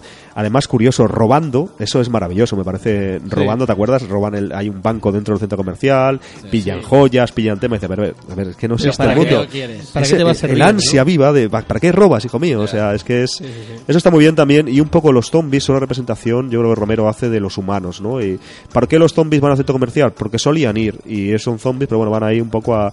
¿Por qué los humanos siguen robando? Porque robaban. Eh, quiero decir que es un poco todo. Sí, es la naturaleza del Sí, ser humano, i- ¿no? igual que los protagonistas, ¿por qué compran joyas, comen chocolatinas, están ahí un poco en su paraíso particular en el centro comercial cuando ya no tiene sentido? ¿Por qué somos así, no? Es un Sí, poco, yo creo que eso es muy muy bueno, ¿no? Sí, sí. Me mola porque lo estamos encarando por donde más o menos queríamos encararlo esto, ¿no? Eh, realmente yo creo que, que estas películas, bueno, pese a eh, su, su primera impresión, ¿no? Cuando las ves de película de, de, género, de terror, de ciencia ficción, de lo que tú quieras, ¿no? Tiene, tiene, tiene pues un, un, trasfondo que, que, bueno, que es lo que narra en, casi todas las, la saga de zombie y lo intenta narrar, excepto, bueno, en las últimas que queda para mí un poco difuso, ¿no? Pero bueno, ahora estamos viendo al tipo este que sale en la tele con un parche. Es impresionante. Siempre hay una crítica a los medios de comunicación. A los Yo creo parches, que- al tío- a los tíos que a los llaman parches en general. parches. En todas las películas hay una, una, una crítica a los medios de comunicación. Como decía Sergio, empezaba la película en un estudio de televisión. De hecho, dos de los protagonistas están relacionados con los medios de comunicación. Y mete una, una gran crítica también. Parece una tontería, pero que los personajes se aferren a la televisión. Si ahí te pasa algo y tú te aferras a la televisión por la televisión, a ver qué dicen en la televisión. Que es un poco, ¿no? En, en los medios de manipulación, ¿no? Lo, Era, era un poquito... es- eh, está, está trabajado eso, ¿no? Porque Claro. realmente nos pasaría a nosotros que tenderíamos a buscar en internet, En internet, qué claro. ha pasado en la radio, en no sé qué, pues realmente estamos estamos un poco sujetos a eso. Yo creo que es, es bastante interesante. Normalmente casi todas las películas de, de y series de zombies y tal, pues narran un poquito esto, ¿no? Esto, El tema- buscan un poco- Sí. Yo me acuerdo de la serie esta que, que bueno, como queríamos comentar al final, la serie esta de Dead Set, por ejemplo, Sí, sí, ¿vale? Eh, es una plaga, una invasión zombie, ¿no? Un, un virus, Hermano, hermano. exacto, y, y son los únicos No lo he supervivientes visto, son, es verdad. son los, los eh, concursantes de un gran hermano, ¿no? De un reality show. Y, y bueno, hay planos que, bueno, tuvo mucha mucha repercusión porque hay planos que se ven zombies mirando la tele, mirando el concurso, ¿no? Eh, entonces, eh, realmente, ¿qué te, qué te está diciendo, no? La la película te está, está llamando a la gente zombie. Está, eh, eh, uno de los, Mira. de los sinónimos de zombie podría ser borrego. Son podría ser, ¿no? metáforas, Metáforas, efectivamente. ¿no? de- Sí, sí, sí. estamos, Está claro que esta película se puede ver desde dos puntos de vista, lo que decía Sergio, ¿no? Nos podemos poner más en el punto de vista o en la posición gafapastas de, fíjate, la sociedad del consumismo, cómo deriva, no sé qué. Y luego podemos ponerlo también en el punto de vista de decir, mira, aquí hay zombies, eh, hay acción, hay, hay cosas interesantes de cine de aventuras, de acción, de terror y tal, que también es interesante. Yo creo que eso es lo bueno de zombie, ¿no? Sí, sí, que puede, tiene diferentes lecturas y puede verse... Yo creo que es una gran película. eh, vamos a pensar que estamos en el año 78, que sienta las bases de muchísimas cosas que podemos eh, analizar, que luego se copiarán y se, se verán en otras películas, se adaptarán. Creo que es una película bastante que sienta cátedra en muchos Sí. aspectos. Está claro que sentó, sentó mucho las bases de, de, lo, de los del género sobre todo del zombie, ¿no? Eh, y de buscar un trasfondo a, una película que podría haber sido pues un mata-mata, ¿no? Como se suele decir, ¿no? Y aquí no se queda en eso, que sino busca algo más, ¿no? Eh, después también eh, no, no, no entra mucho, pero entra una pequeña parte en lo que son las relaciones humanas. Me acuerdo el momento cuando ella le dice que está embarazada, ¿sabes? Que va a ser un lastre para el grupo, ¿no? Todo esto. Sí, la chica protagonista o la, de la, la chica protagonista de la película, podríamos decir, es eh, para ser una, una mujer de esa época y tal, es bastante... eh, moderna. Sí, sí, sí. Ujú. al, al contrario de la primera película Sí. de Night of the Living Dead, es- esta chica es Sí. bastante más... Sí. eh, está, Más trabaja en los actual. medios- sí, sí, en los medios de comunicación para ser una peli de los 70. Recordemos que en muchas películas pero- de terror la mujer siempre adoptaba el rol de pobrecita, que me atacan los monstruos, defiéndeme, no sé qué. Y esta chica sí que le echa un par de, de ovarios ahí. Bastante interesante, Pero bastante... bueno, mm, creo que también un poco esta puede ser la intención de Romero, ¿no? Demostrar una cómo ha cambiado un poco la sociedad en esos 10 años. Ujú. La primera también es un poco pue- un pueblo, una casa aislada. Esta, esta es una Puede mujer ser, que de hecho- trabaja- de hecho, en el remake- trabaja en, en, en la en televisión. la, en el medio de comunicación, una mujer exactamente con estudios. con- ha estudiado, Sí, de hecho en el remake Romero cambió el rol de la, de la chica protagonista de la primera, Sí, eh, dirigida por Sabine, y ya la hizo una chica un poco una Rambo, una, una Sí, Rambo, una un Ripley, más, un- sí, sí, sí, la sí. cambió totalmente el rol. Sí, sí, sí. Pues muy bien, eh, yo lo dejaría aquí, el tema de sinopsis. Ahora vamos a puntualizar varias cosas más y acabaremos con las eh, curiosidades que tenemos por aquí.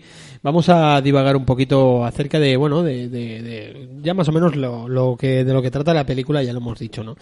Entonces, eh, yo creo que poquita cosa más hay, hay que añadir. ¿Qué tú añadirías, Alfonso, de, de esta peli que a, eh, vis- a visión de hoy, cómo, cómo la hemos visto esta peli? Yo creo que es una, es una película. Yo en su día, cuando la, la vi por primera vez, estaba más metido en el. En, hace muchos años ya, en el tema de cine gore, cine de terror de los 80 y tal. Es una película que no me gustó tanto, porque sí que es cierto que hay mucho gore, hay mucha sangre, hay muchos desmembramientos, tripas, un- una serie de constantes del género de terror, y en este caso del terror explícito.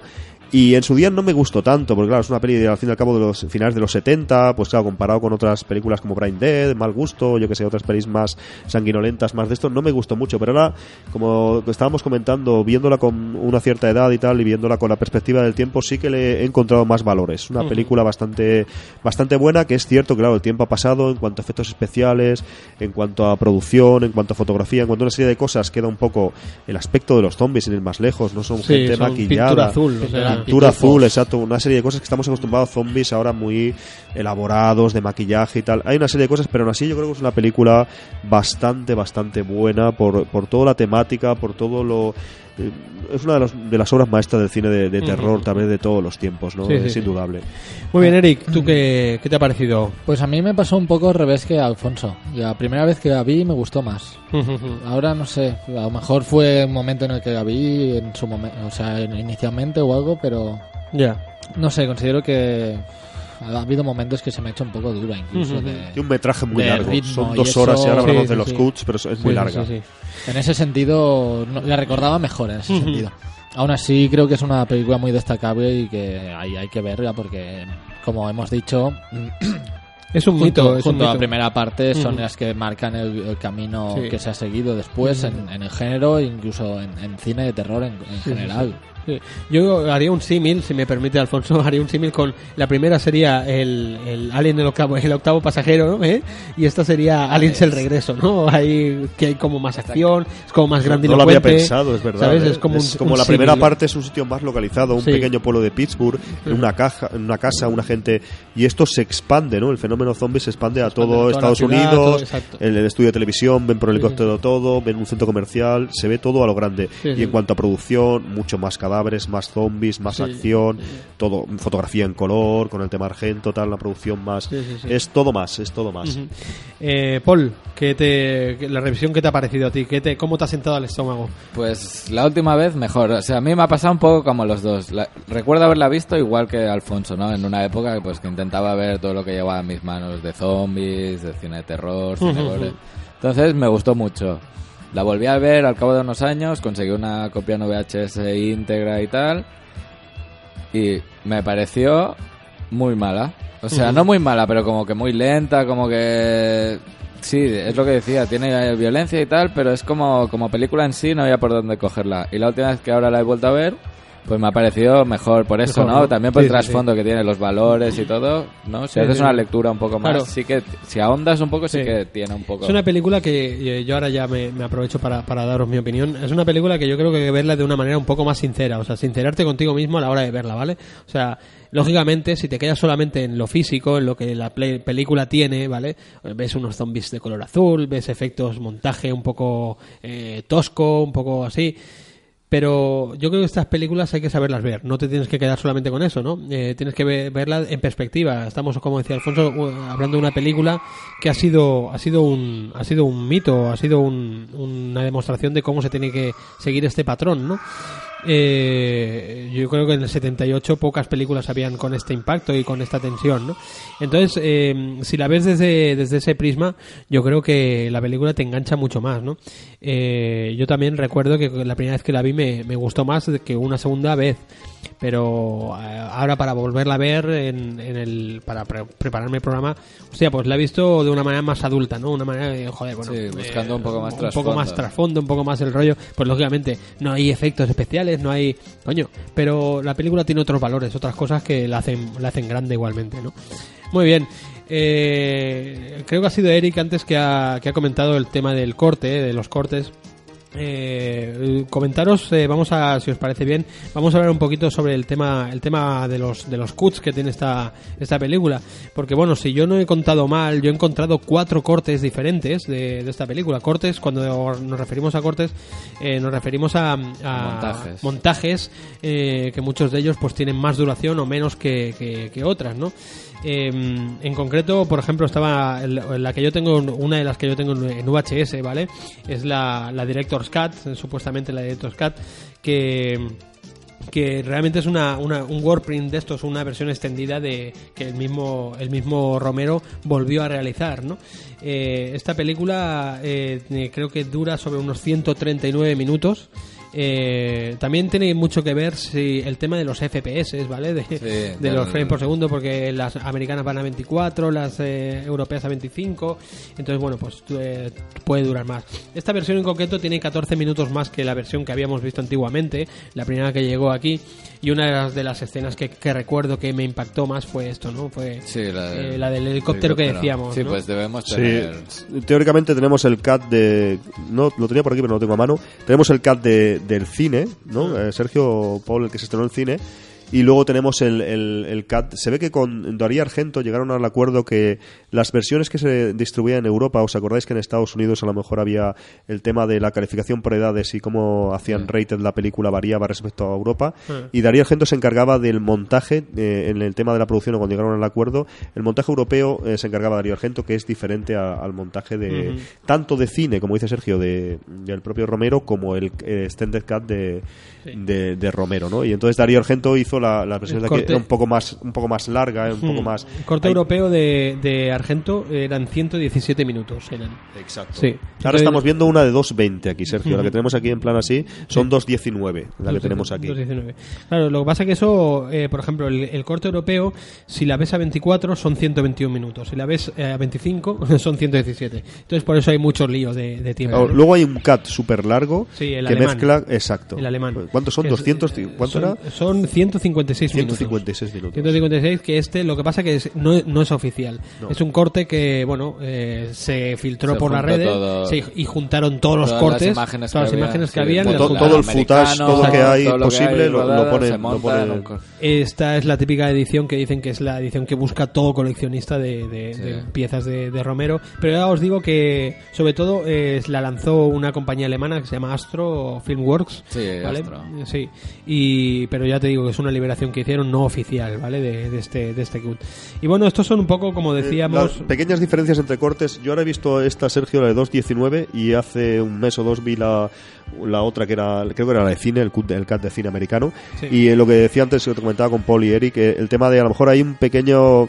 He notado sobre todo la diferencia, algo a lo mejor de escenas más explícitas, que pequeños planos que Sí. no se tan cortado y tal, y sobre todo alguna cosa de personajes, de preguntas que se hacen entre ellos, Sí, o sí, diálogos un poco extendidos cuando hablan del embarazo, cuando hablan de cosas eh, cuando se conocen, pues pequeños diálogos que a lo mejor nada, son dos minutos de aquí, un minutito de allá, cosas interesantes, pero tampoco, no sé, yo creo que el cat de cine es bastante bastante bueno. A veces buscamos como más, más Más, metraje, sí, más Sí, metraje. pero a mí, en este caso, por ejemplo, en otras películas no, porque quieres como más información, pero aquí casi como mejores, contra menos metraje tiene, más buena es la película, ¿no? Es Claro, a veces no, y- no es regla de tres contra más mejor, ¿no? El que Eh, tenemos ahora aquí es el corte, el corte de cine, la versión teatral, ¿vale? Que es la que dura 122, 125 minutos aproximadamente, según si las No, ves pero a, son- son 220. Sergio, estos son 100, 142 o por ahí, ¿eh? a 142. Claro, pues claro, este es otro, es otro entonces cat. este- este es el extended, te digo. Este Sí, es, es el extended. Yo vi, lo, precisamente lo que te decía, yo vi el otro y ahora he visto este ya te digo, pequeñas cosas, pero tantos minutos no sé de dónde salen. De todas maneras, sí que es verdad que la película se, se puede hacer un poco larga. Recordamos que la primera no se duraba una hora y media, creo que la 3 dura una hora cuarenta. Normalmente este tipo de películas, Sí, no sé, la que no se hace tediosa, pero sí que es verdad que un corte ya, el de 200, el de... de 156, 156, eso es locura, no sé, a ver, que son películas que nos El- gustan y tal, pero... Como curiosidad, la, la europea de Darío Argento, como el tío, pues eh, la banda sonora de, de Goblin no para durante toda la película. O sea, el tío dijo: aquí mi música es. Y lo la música hay que mola, ponerla aquí y es lo que mola. lo que se vea es lo de Que menos. me ha currado, que me ha currado, Sí, me ha tiene currado que sonar. Y es, y es lo que tiene que sonar, claro que sí. Bueno chicos, eh, vamos un poco, vamos un poco ahora con, con las curiosidades y las cositas de, de esta peli. Bueno, eh, la primera curiosidad que, que yo he encontrado es eh, el director de la emisora de principio no es nada más ni nada menos que mi mismo George Romero, ¿Ah, que sí? hace, hace un cameo Sí. ahí. Lo vemos aquí, el tío está súper joven. súper joven, ¿sabes? Y, y bueno, es un, un, un de esto bastante... Hombre, eh, compararlo con la foto, no se parece en nada el cabrón, ¿sabes? Estamos comparando fotos de un libro que, que me compré para, para el programa, pero bueno. Después vemos el coche, el coche de que, aparece en la película de Night of the Living Dead, ¿vale? Donde Johnny, el protagonista, y Bárbara llegan al cementerio. En, en, en esta, en esta película también tiene una aparición, tiene una aparición al fondo en el campo, aparece por ahí, sabéis que es un coche fetiche de, del mismísimo Romero y, y bueno, y, y curiosidades como, como, como esto, ¿no? Después lo que hablábamos antes de los niños, que son los únicos, eh, como curiosidad, son los dos niños que salen en la, en la, en la granja esta que... Sus sobrinos eran, me parece. Los ¿o? sobrinos de, de, de Sabini. El Sabini, es, es Sí, cierto, sí, cierto. sí. Eran los sobrinos de, de Sabini y son los dos únicos zombies que, que corren en la película, que se mueven, no yo, se yo mueven. creo que le dijeron a los niños moveros lentos y no, no lo entendieron muy bien. y No, se, se vienen a morderlos ahí. No, pues corren mucho en la línea de futuros zombies que hubo en otras películas, reinterpretaciones, incluso en el remake, ¿no? De, Sí. Que se hizo en el 2004. Eh, es cierto que creo que en el centro comercial se ven a otros niños, algún otro niño gordo, no sé Sí, qué, muy sí, estilo americano, y va lento como un zombie clásico de Romero. Estas carreras que se pegan los niños son un poco, Sí, sí. un poco una anécdota, ¿no? Porque Otra, otra de las curiosidades chulas que hay es el, el centro comercial. El centro comercial realmente se llama Monroeville eh, Mall, Monroeville Mall, ¿vale? Y lógicamente se encuentra en Pensilvania y en octubre cada año pues se celebra allí la famosa Zombie Walk, que bueno, se ha estado celebrando en muchos si- sitios del mundo después también, ¿vale? Donde un montón de peña en el, en el centro comercial se disfrazan de zombies y van por ahí Claro, comprando, son- comprando cosas Estaba, del, del se tiraron cuatro meses rodando en el centro comercial. Se ve que hay bastantes anécdotas. Si os fijáis, casi todos los planos de la película dentro del centro comercial no hay referencia de luz del día. Evidentemente están rodando de noche y se ve que, claro, el centro comercial, evidentemente no, por producción no podrían alquilar un centro comercial para ir durante meses de esas características tan grande y tal y tenerlo cerrado. Entonces se ve que se encontraban cuando ellos plegaban a, a, a primera hora de la mañana, los clientes iban al centro comercial a, a comprar y ellos estaban desmaquillando a mucha gente de zombies, ¿no? Y alguna vez se ve que hicieron la broma de decir, vamos a quedarnos de zombies aquí dentro y que entren los clientes, estamos ahí. eh. Sí, sí, sí, sí. Es bastante, bastante interesante. Creo que el centro comercial sigue en pie, ¿no? Y no sé si hay una ruta, en plan, a pesar de los años que han pasado, como ruta, como lugar de peregrinación al centro comercial donde se rodó Sí. Down of the Dead. Sí, sí, sí. Y ya para finalizar, una de las curiosidades que más, que más gracias me han, me han hecho a mí, estas cosas a mí me gusta que se hagan. Eh, Tom Savini en la película está acreditado, el motorista, ¿vale? Está acreditado en la versión americana como Blades, como Blades, ¿vale? Y, y es buenísimo porque después en el 2006, en Land of the Dead, ¿vale? En la Tierra de los Muertos, aparece el mismo Tom Savini, ¿vale? Y acreditado de la misma manera, Blades, y va vestido de la misma manera, pero zombificado, ¿vale? O sea, vemos como en zombie muere, y luego en Land of the Dead no lo encontramos eh, en, en la versión zombie, ¿no? Que es súper agresivo, como más, muy bueno, y va vestido pues de la misma, de la misma manera, la chupa, los tejanos, ¿vale? Y va vestido igual, ¿no? Solamente que esta vez es, es zombie, Sí. ¿no? Retomando con esto que me dices, que es muy interesante que hay en ese pequeño guiño, ¿no? guiño de recuperar un personaje. Joseph Pilato, el, el, el- creo que era capitán de la 3, el malo, entre comillas, de la 3, para que me entendáis, ¿os acordáis? Sí. de Day of the Dead, sale en esta, en la 2. Ese que es lo- el, el chico que Ah, os el comentaba antes. Ah, vale, sí, o sea, de- eh, se ve que era un actor fetiche de, de George. Romero. También sale en la película de las motos que comentaba Sí. Sergio. Sí, sí, sí. Y sale en esta zombie y luego se ve que es un actor, un amigo suyo, un actor que considero muy interesante y lo recuperó para la tercera entrega de, de esta saga. Aquí hace al principio, sale de- como de policía corrupto al principio cuando están con el tema de- del helicóptero y luego en la, en la 3, claro, si alguien, algún... Una, alguna persona un poco avispada reconocerá que es el, es el mismo actor, ¿no? Que dices, ¿qué pintas ahora aquí de, de capitán de- del ejército en que está? aquel, que se pega un papelón en la 3 brutal. Tío. Es brutal. Después hay curiosidades de... Curiosidad del final eh, es bastante interesante. No sé si la conoces, Sergio, para Dime, comentar. Dime, dime. El final se ve que eh, fue modificado, no sé si a última hora y tal, pero el final original que tenía pensado Romero era que el personaje de, interpretado por King Fori se pegaba un tiro, como Sí. está a punto de hacer en la película, se suicidaba, eh, como hacen otras gentes, otros personajes de la película al ver cómo el mundo se desmorona y como muchos haríamos, a lo mejor, quizás. Y luego la chica, eh, ella misma se decapitaba con, con el helicóptero. O sea, era un final mucho más, más atroz, más sangriento, más pesimista. Yo creo que mucho mejor. Eh, además, de hecho, en los créditos, en los títulos de créditos, la chica después de haber muerto el, el suicidado y la chica arriba esperándole eh, decapitada por el helicóptero, Sí. en las hélices del, del helicóptero las, eh, por- sin combustible se quedaba enseguida, mientras que los, los créditos rulaban, con lo que daba a entender que no tenían combustible para huir. O sea, que realmente si hubieran cogido el helicóptero, Morían lo hubieran todos, pringado. claro. Yo creo que es un final, eh, me gustan a mí los finales malos un poco a veces, Sí. pero en general es un final bastante mejor que el original, que no está nada mal de todas maneras, nos deja con la duda de qué pasará, ¿no?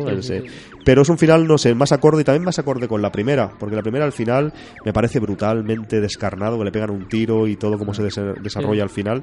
Creo que va más en la línea con la primera y creo que hubiera sido un final mejor que, que este, entre comillas, happy end, que nos dejan que qué pasará. Como más comercial. Sí, Sí, sí, sí, pero al final eh, yo no lo sabía, lo estuve mirando y se ve que el, el final original que tenía planteado era este.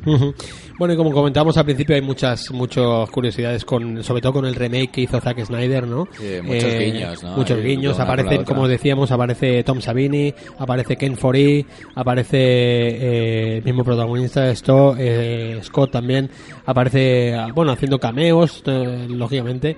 Y después hay curiosidades demasiado, demasiado rebuscadas, por ejemplo, en el centro comercial hay una tienda llamada Galen Ross, en la versión de, de- de- del 2004. Y, y Galen Ross es el nombre que interpreta Francine, ¿vale? El nombre de la actriz original de la, de la primera. Pero eso ya es O de sea, nota, ¿eh? Que se da Eso cuenta. es de nota, eso es de nota, sí, sí. Son eh, curiosidades bastante, bastante re- se ve que rebuscadas. Romero estuvo bastante de acuerdo con el remake. eh, no, Sí. Creo que no intervino para nada en él, pero quedó bastante que satisfecho en general con el, con el remake. Para mí es un remake bastante bueno, ¿no? Sí, a mí, a mí Porque me- en internet lo pintan como muy mal los fans, pero No, para es- mí yo yo, creo que que la dignifica y la actualiza bastante bien. Para mí es... Para mí es mejor la original y sí que se toma sus, se toma sus licencias. Cambia el tema de- final y todo. Cambia final, cambia cosas, pero es un remake bastante, una película bastante buena. Ujú. Una Pues, cosa que dime, quería dime, comentar yo, que tenía por aquí, que. Leí en una entrevista, ¿no? Que Tom Savini, basándose en la primera para el maquillaje, quería darle un tono gris. Lo que pasa es que en la película quedó azul, pero ya llevaba mucha película rodada y entonces como que bueno, que ya está bien, ¿sabes? Pero por Claro, eso, eso es uno de los problemas porque en blanco y negro en la primera claro, era Queda bien. hicieron, claro, entonces eh, parece que no, pero pasar a la fotografía intentó en color. hacerlo grisáceo y le quedó como azulado y Exacto. bueno, y ya fue como lo dieron por bueno, pero que él fue más un error, que pero que él quería darle más un toque gris para hacerlo más acorde con la primera. Ah, luego en un futuro pudo él tomarse sus, eh, por así decirlo, llevarlo más allá el tema del maquillaje en futuras películas, ¿no? Por ejemplo, la tercera, sin ir más lejos, se pega un tour de force mucho más fuerte en Day of the- of the Dead Sí. en cuanto al gore y al maquillaje protésico.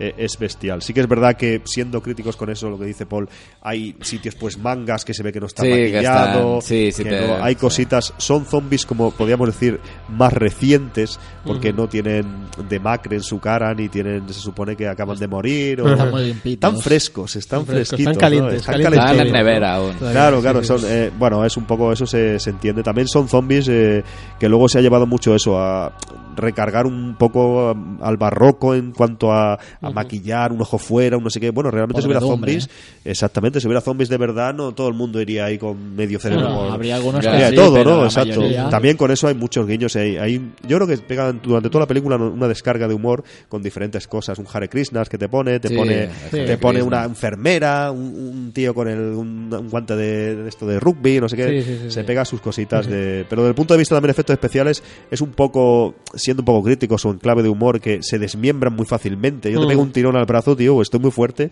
Yo no llevo, me llevo el brazo por delante, tuyo, Sergio. Y, Wow. y ahí te pegan un tirón, macho, o te pegan un bocado con el tejano y todo. Y yo no sé si los zombies tienen los dientes un poco desarrollados, sí, macho, sí, pero se Bueno. lleva un trozo de carne, medio kilo de, de, de De músculo, ¿sabes? De tejano, de músculo, de lo que sí. pillas, ¿sabes? Yo creo que te vuelves un poco plastilina ante los zombies, ¿no? Porque, no, fuera de broma, el tema es una de, la- de las cimas del gore. Yo creo que Dawn of the Dead y más en su día es una de las películas más gore y con efectos de maquillaje protésico y todo ese tipo de Sí. cosas. Y efectos de explosiones en, Sí, en el cuerpo, muy guay. Exacto. también. De hecho, creo que Romero se ve un poco comprometido en escenas de acción porque a lo mejor no es su fuerte y, y tiene que lidiar con le muchas- gustaría, yo creo que le gustaría. eh, tiene que lidiar con Sí, muchas situaciones ahí Ujú. bastante potentes en la Está película. guay, está guay. Después hablábamos, me ha molado porque has dicho lo del tema de, de los zombies reales y tal, que venía, pues, bueno, eh, hay varias películas que tratan el tema este, como por ejemplo la de la serpiente del arco iris de Wes Craven, que trataba el tema de la zombificación eh, desde un punto de vista más real, lo de, lo de Haití y todo esto, ¿no? Eh, pero bueno, eh, yo tengo un- una, una noticia, un documento que salió hace poco, ¿vale? Eh, hace unos pocos eh, hace unos pocos meses, ¿vale? Salió a la luz unos documentos del Departamento de Defensa de Estados Unidos, ¿vale? Unos documentos con el nombre de CONOP 8888, ¿vale? Y esto no es más que un plan de contingencia para un apocalipsis zombie. ¿Vale? Esto que puede parecer eh, una broma, ¿no? Una curiosidad de los yankees, ¿no? Estos son todos unos fantasmones, ¿no? Pero bueno, se ve que analistas eh, han estudiado este documento y se han dado cuenta que estos eh, ejercicios militares, ¿vale? Van totalmente en serio, que, que coño, que, que, que es un, un Si, ejercicio si hay real. algo así es que algo puede haber que nos convierta en Sí, sí. zombies, ¿eh? que trapichean mucho por Dicen, ahí. dicen que se trata de una preparación para el día después eh, del llamado colapso inmediato de la civilización, el colapso del sistema, ¿vale? Eh, en estos documentos, en, esta- en estos mm, archivos, se utiliza la palabra zombie de parece ser de una manera metafórica, ¿no? Y da- igual para referirse a posibles invasores de países menos desarrollados, ¿no? Eh, sí, sí, lo, lo dicen así, o sea, es un poco racista el tema, pero entonces, pues, sobre todo por el sur de Estados Unidos, ¿no? A México y cosas de estas, ¿no? Es un poco, un poco chungo, ¿no? En los informes se ve que prevén que la desertización, ¿vale? Va a invadir de manera brutal los Estados Unidos y otros, ¡ey! Estamos aquí haciendo un selfie y otros países, entre ellos también España. Eh, se cree que van a haber mi- migraciones masivas de gente en busca de comida y agua y, y bueno que esto pues eh, puede llegar a puede llevar a- al puto caos no entonces estos documentos pues lo que preparan es eh, la manera militar vale de una manera militar pues eh, a los ejércitos para contener a- a toda esta gente bueno chicos eh, Bueno, estamos aquí haciendo un selfie estamos, nos está verdad que- costando. Esto iba a subir ahora. Pedimos disculpas, pero. Estoy, estoy yo aquí que No, tiene- tiene no he razón visto este no he visto a nadie más inútil que el amigo Eric para hacer un selfie No sé, es no el no sabe mejor. puto No, a ver. Tiene eh, brazos largos, pero no los sé no, usar. no lo sabe usar No, no, Eh, Luego lo ¿Qué hace hacemos, luego lo hacemos en el siguiente No te- corte de no a la siguiente película. no te preocupes No, la verdad, la verdad es eso, que la verdad el, el tema zombie, el tema, bueno, es me ha parecido ya hablaremos curioso, si me ha un- parecido curioso recopilar Sí. esta información porque Es eh, interesante, eh, sí. Si el tema no queda no queda en el cine no parece que va un Sí, poco más, Sí, más sí. allá Si en un ¿no? futuro hacemos y con todo lo que se está jugando, bueno, lo típica amenaza arma química, bi- biológica, que si todo tipo de experimentos que se hacen, quién sabe, ¿no? Si al fin y al cabo algún día. De todas maneras, el tema zombie, lo que lo, lo que hemos dicho, ¿no? Os emplazamos y en un futuro nos animamos a hacer un especial zombie, a tocar un montón de temas. A mí me parece bastante apasionante muchas cosas, el tema del canibalismo, toca muchos tabús, eh, en general el tema zombie, ¿no? El tema planteado por Romero. ¿Qué influencias son? ¿Dónde empezó el tema zombies? Lo que dices, eh, Voodoo en Haití, eh, Soy leyenda de Richard Matheson, eh, Sí. H.P. Lovecraft con el tema Reanimator. Herbert West de Reanimator, Sí. antes que la propia película Reanimator, muchísimo tiempo antes, evidentemente.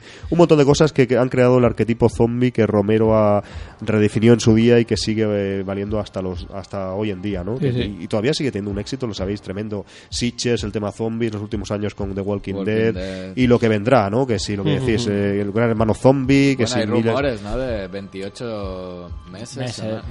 Con 28 días después, eh, 28 reinterpretaciones, meses después. reinterpretaciones del tema zombie que podemos tocar en un especial y pero realmente yo creo que George Romero tiene mucho mucho mérito en ese sentido. Yo lo considero más un creador, un ideólogo en este sentido cinematográfico que y un, director y un o- observador. Este tío es un observador, porque si os fijáis, las películas donde eh, cuando han habido más crisis mundiales, ¿vale? Por ejemplo, a, a- a mediados de los 70 hubo una crisis super bestia mundial otra vez, y era cuando más resurgían este, este género otra vez, Es ¿no? verdad. Y ahora parece ser que, Que otra coño, vez. vivimos una crisis mundial otra vez, eh, o, o parece ser que, que estamos un poco saliendo de ella, y ha resurgido otra vez el mito, el, el mito de- del zombie en el cine, ¿no?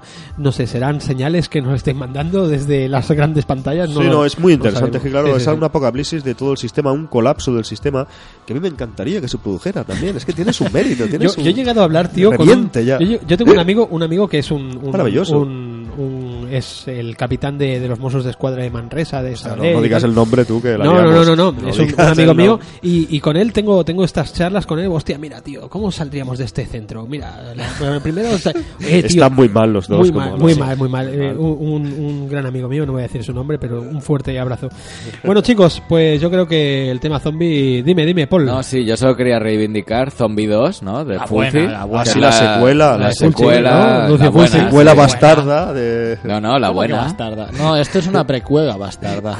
Bueno, sí, sí, sí. ya lo comentaremos Ya en lo el especial zombie, pero es verdad, ¿eh? que... más falso que un... Sí, sí. Zombi- Un zombi- euro de zom- madera, ¿no? Zombies que bucean, eh, zombies que, no, aparte- luchan tiburones. contra tiburones. Hombre, claro, claro. los zombies que zombies que, que meten bocados a, a, a tiburones, Sí, eso sí. es demasiado, hombre. No, y aparte que es, eh, es fake hasta el título, porque es, mm, ¿cómo era?